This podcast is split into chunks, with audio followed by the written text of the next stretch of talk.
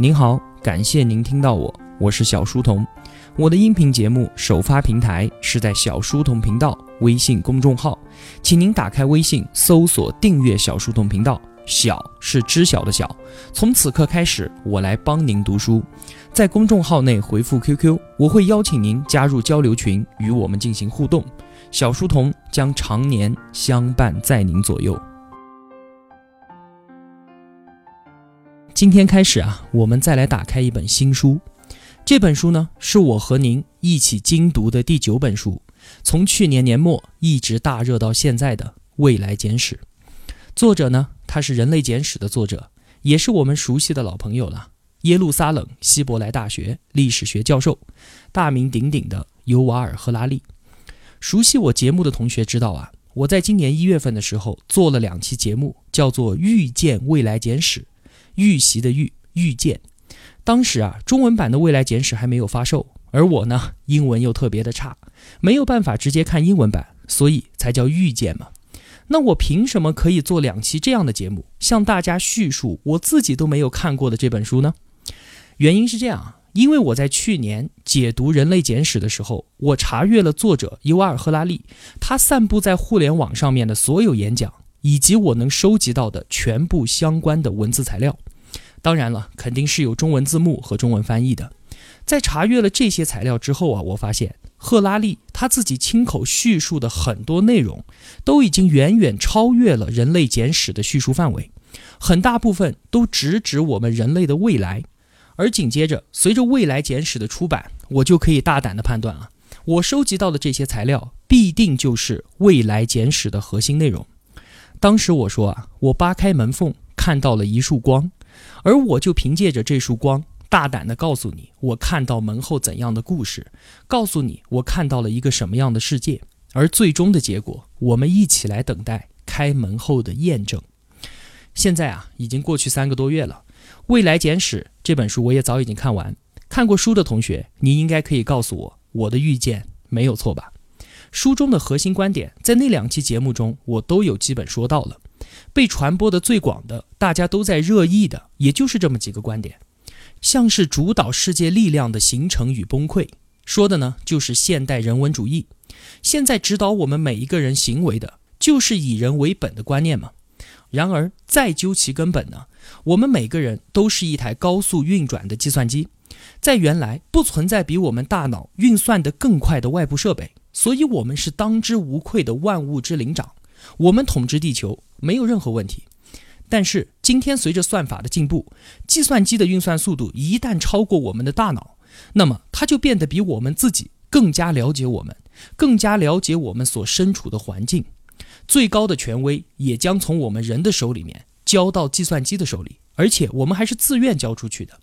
那么随着权威的更迭，绝大部分领域计算机都可以比我们人类做得更好。随之而来的就是大量无用阶级的产生，很多人活着会变得毫无用处，而与此同时呢，也并不是所有的人都将失去它的价值。我们借用生物工程、仿生工程和无机生命工程，可以完成智人向神人的过渡。我们智人从数百万年来的自然演化，一步就跨进了智能设计的领域。什么更高、更快、更强，都不再受制于自然，受制于造物主的限制。像是《X 战警》，今天看来啊，它是一部科幻电影。以后呢，这个就是现实题材的电影，因为我们中的部分精英就是这样，就是像《X 战警》这样被强化过的神人。神人也就是《未来简史》英文版的书名《Homo Deus》。拿到书，我看了原著之后啊，我自信满满的就把它放回了我的书架里面。当时我并不打算再解读《未来简史》了，因为我觉得我已经说的差不多了。剩下的呢，还是留给同学们自己去看不就好了吗？但是啊，自从大家纷纷拿到《未来简史》中文版之后，N 多的同学在微信公众号后台和 QQ 上面给我留言，说你解读一下《未来简史》吧，解读一下《未来简史》。你居然现在在看《小岛经济学》和《腾讯传》，你都不说《未来简史》，真是太失望了。哈哈，搞得我好像不解读它就要众叛亲离一样。那好吧，能够满足这么多同学的需求以及期待，我何乐而不为呢？并且啊，未来简史它真的是太火了，近几年的图书市场上面，除了刘慈欣的《三体》和 KK 大叔的《必然》，我就没有见过哪本书能有那么高的关注度。它甚至是超过了他的前作《人类简史》。那么，既然要解读《未来简史》了，我还是那句话，我不能够保证我的解读是最深刻、最好的，但它一定是所有解读版本中最用心、最详细以及最易懂的。我可不是站在讲台上面的老师或者是教授，我就是您身边帮您默默抄笔记的同学。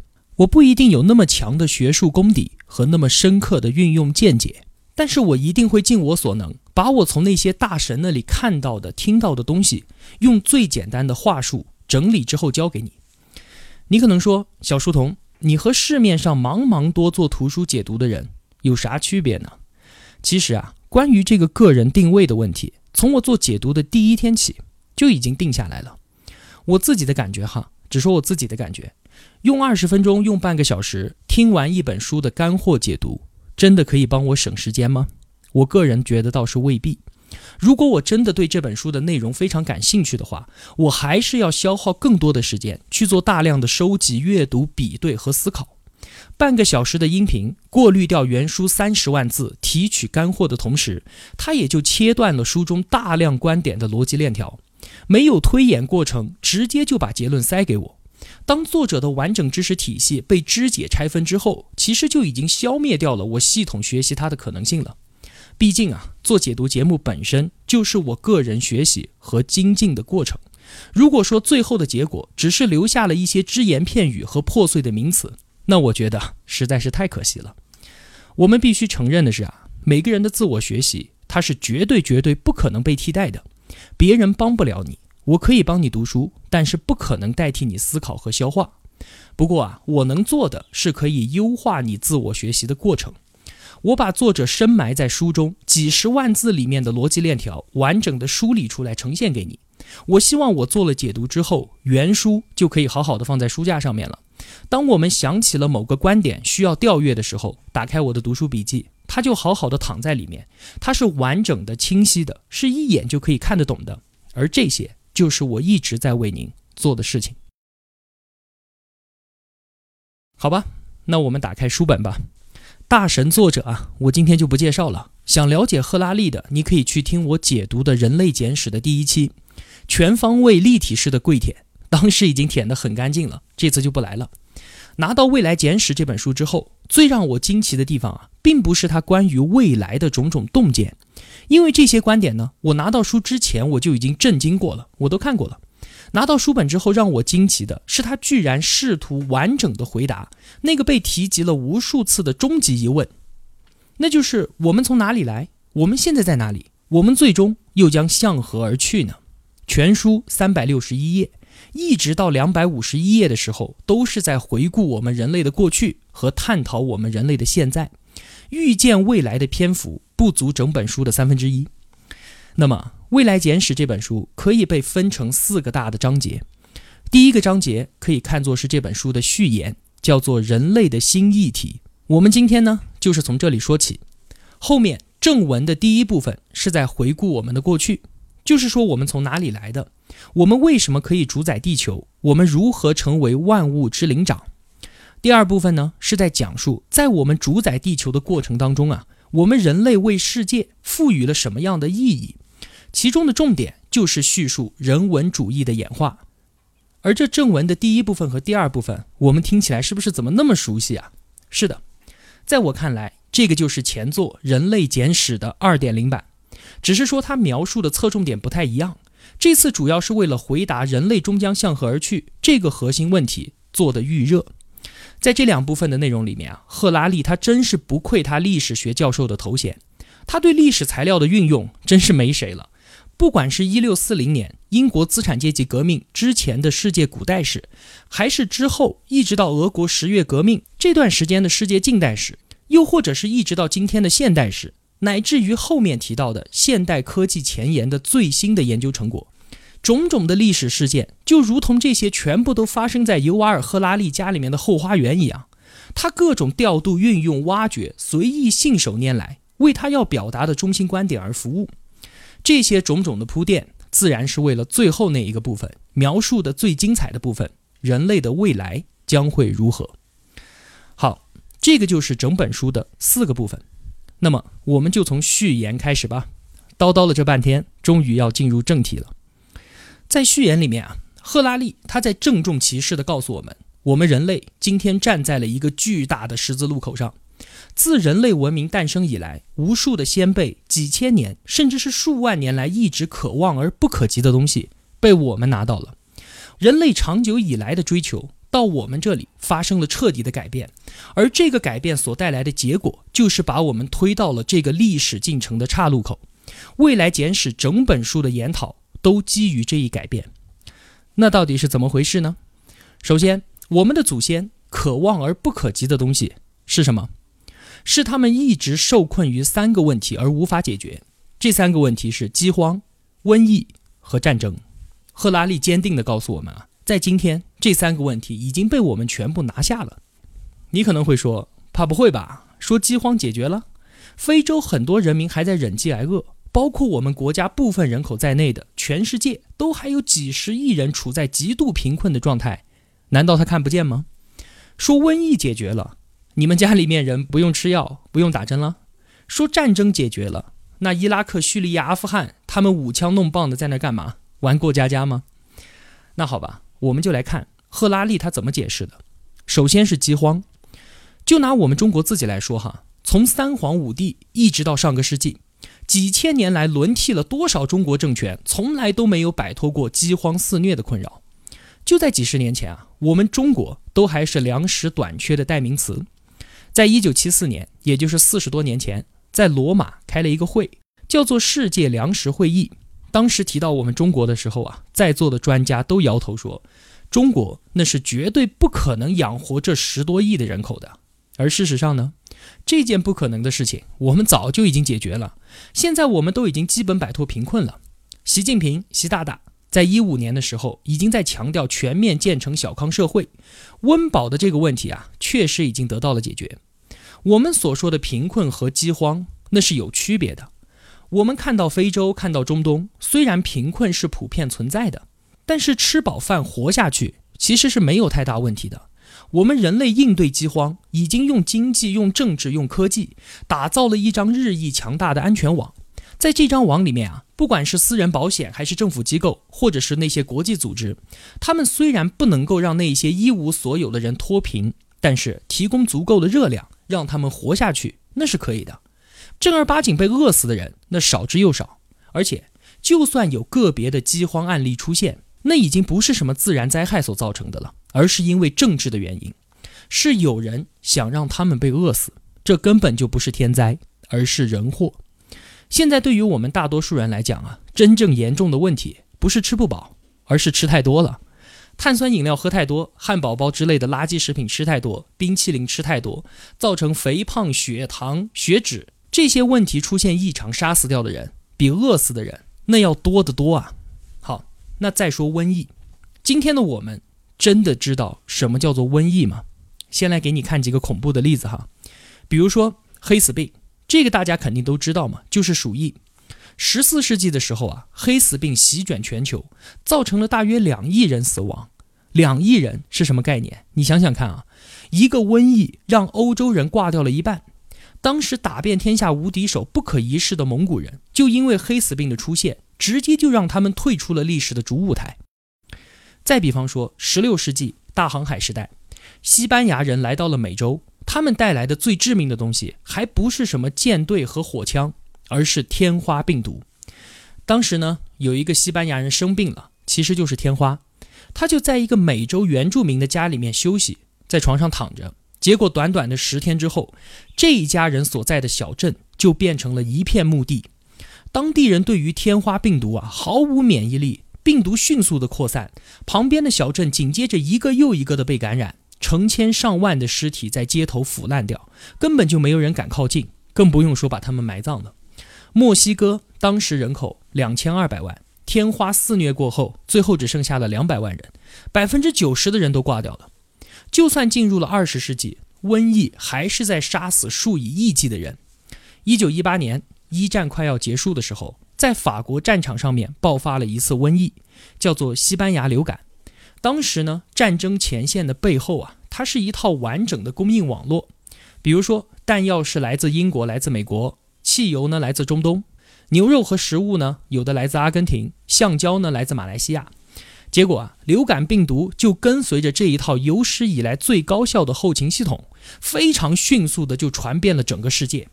我们觉得极其残酷的，被称之为绞肉机一样的第一次世界大战，打了四年，阵亡了多少人呢？四千万人。而流感病毒感染了当时全球三分之一的人口，超过五亿人，一年之内就死掉了大约一亿人。你想想看啊，面对这样的瘟疫，大街上到处都是恶臭的尸体，其中就算有你自己的亲人，你都不敢过去收尸。我们想想有多么的恐怖。那么今天呢？瘟疫这个问题啊，无论是在流行程度还是在影响力方面，都大幅度的降低了。就拿天花来说，现在已经在全世界范围内都灭绝掉了。我们小的时候，每个人在身上还要种牛痘，就是天花疫苗。现在的小朋友都不用打了。而即便每隔几年，我们可以听到被警告说是有重大的疫情要爆发，但是最后的情况又怎么样呢？比方说我们都知道的 SARS、非典，当时闹得人心惶惶。学都不用去上了，开心啊，就在家里面待着。但是全球因为 SARS 死亡的人数都没有超过一千人。就在前几年，一四年的时候，在非洲爆发，媒体大肆报道的几乎失去控制的埃博拉病毒，全球一共杀死了一万一千人。当然了，我并不是说这死亡的一千人或者是一万人很少，每一条生命都值得敬畏。不过，就目前的情况来看，虽然说没有人能够保证绝对不会出现一场席卷全球的大瘟疫，不过呢，我却有充分的理由相信，我们在与瘟疫的生死竞速上面确实已经占了上风了。我们的医疗科技啊，它每年都在累积更多的知识，研制更有效的药物，找到更有针对性的治疗方案。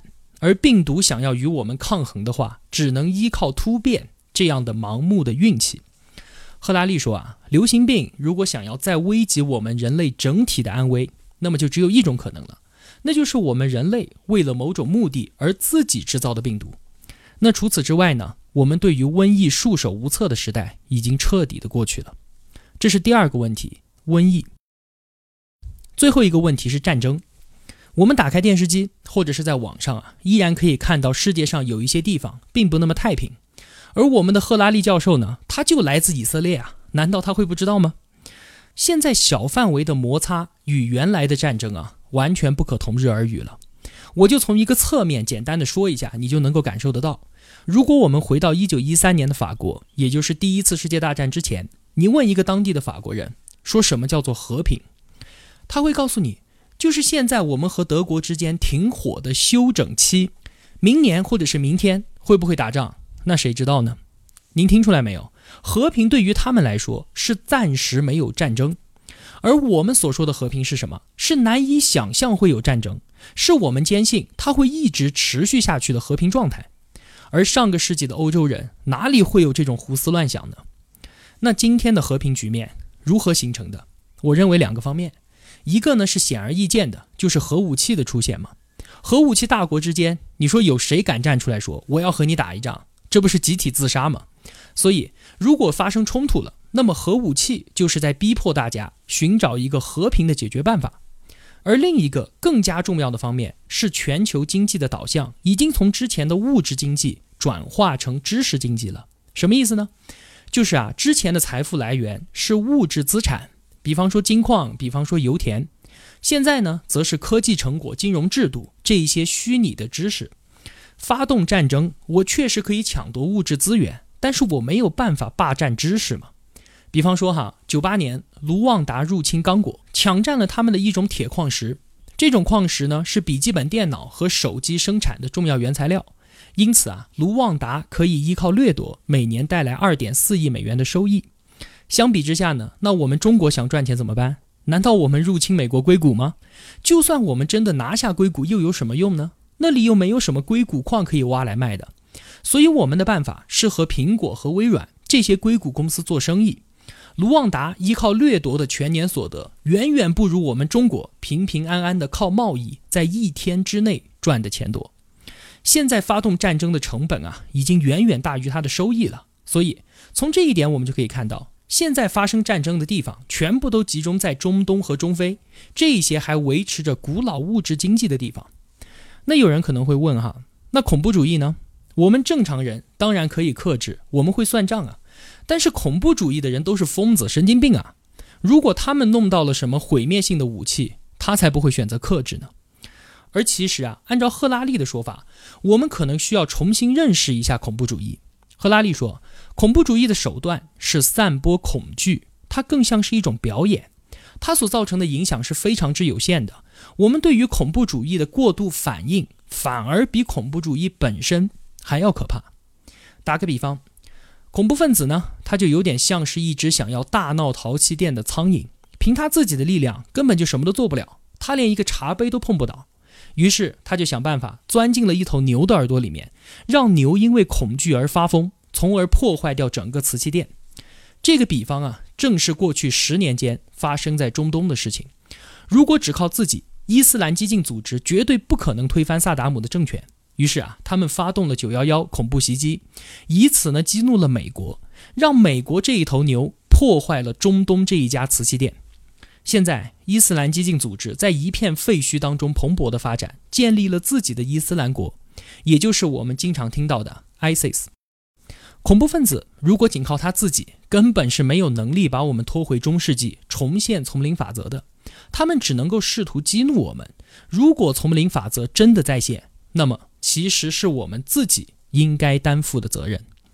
我们人类啊。到现在进入了一个和平的时代，虽然还有些地方有些小的摩擦，有个别的恐怖袭击，不过呢，这些冲突和恐怖袭击中所丧生的人全部加起来，也远远不如全球自杀的人数，甚至还不如喝可口可乐喝太多而死亡的人数多。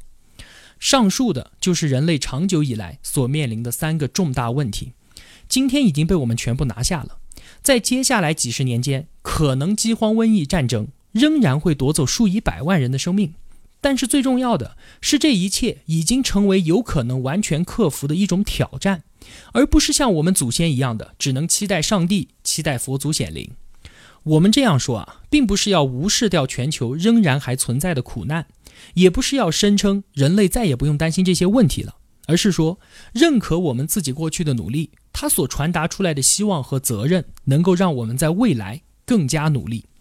鉴于人类在二十世纪的这些成就，如果以后人类仍然遭遇到饥荒、瘟疫和战争，那么我们不能再像先祖一样怪在自然、怪在上帝的头上了。我们已经有能力把这些事情做得更好。我们谈完了这些成就之后，就自然的带来了另一个问题。要知道啊，历史它是从来都不允许真空的。如果说饥荒、瘟疫、战争已经解决掉了，那必然有其他的事情会成为我们人类新的议题，那么它是什么呢？我们下期节目接着说。